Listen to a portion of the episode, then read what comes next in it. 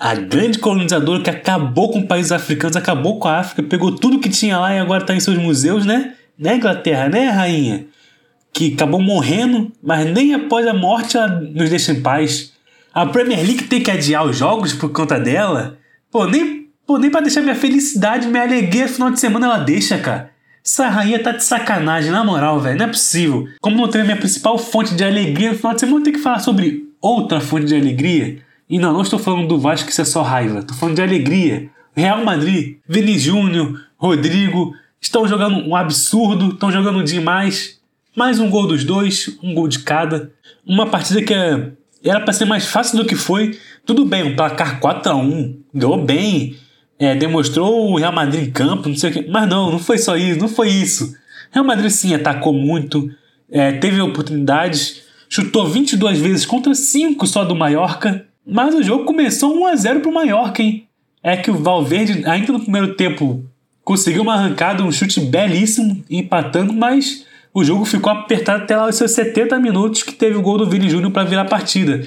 Aí depois, pô, desandou para vir 4 a 1 não, não, não, não, não, não. Só nos 89 e na prorrogação saíram os outros dois gols, que foi o gol do Rodrigo e do Rudiger. Então, realmente, o Real Madrid começou bem, mas ali não, fez o gol e quase se complicou na partida.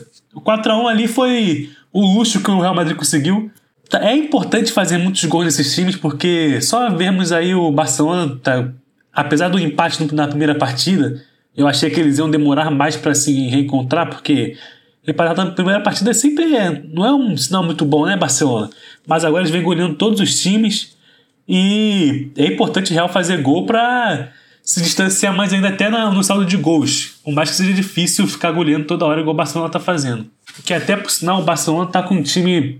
Eu não acho que tem um time tão bom quanto o Real Madrid, mas tem um time com mais profundidade. Tem mais jogadores bons nos reservas, assim. Alguns jogadores, alguns jogadores bons ali na reserva. O Real Madrid ainda tem Rodrigo, que normalmente ele é banco. Tem Camavinga, tem Asensio. Tem bons jogadores no banco também, mas eu acho que a profundidade do elenco do Barcelona tá melhor até mesmo não sendo tão mais caro, não sendo tão melhor assim, tem mais opções. Entende? Deu, eu acho que deu para entender. E falando em Barcelona, isso a rainha não vai tirar da gente, né? A rainha não vai tirar isso da gente. A Champions League. Vou falar rápido aqui, que eu acho que já deu para perceber que minha voz não tá das melhores, não tá tão bom assim para ficar falando, mas tem que falar da Champions League. Barcelona versus Bayern de Munique. O que eu tô torcendo para que o Bayern meta outra goleada é brincadeira.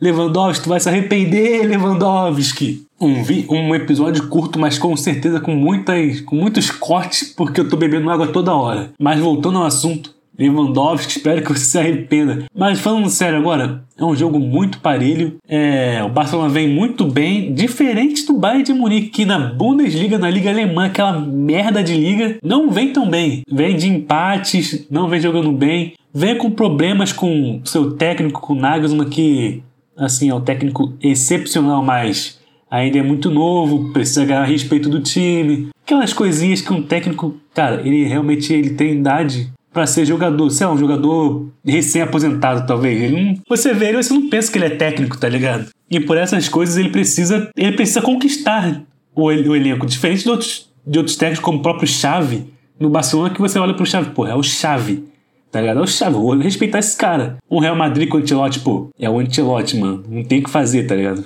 O Nagelsmann, o Nagelsmann tem que, tem que conquistar aos poucos ali. E assim, é, os alemães são meio complicados, a gente, a gente sabe. O clube tem uma mentalidade meio complicada às vezes. Mas vai ser um jogo muito bom. Eu não ouso dizer quem vai vencer.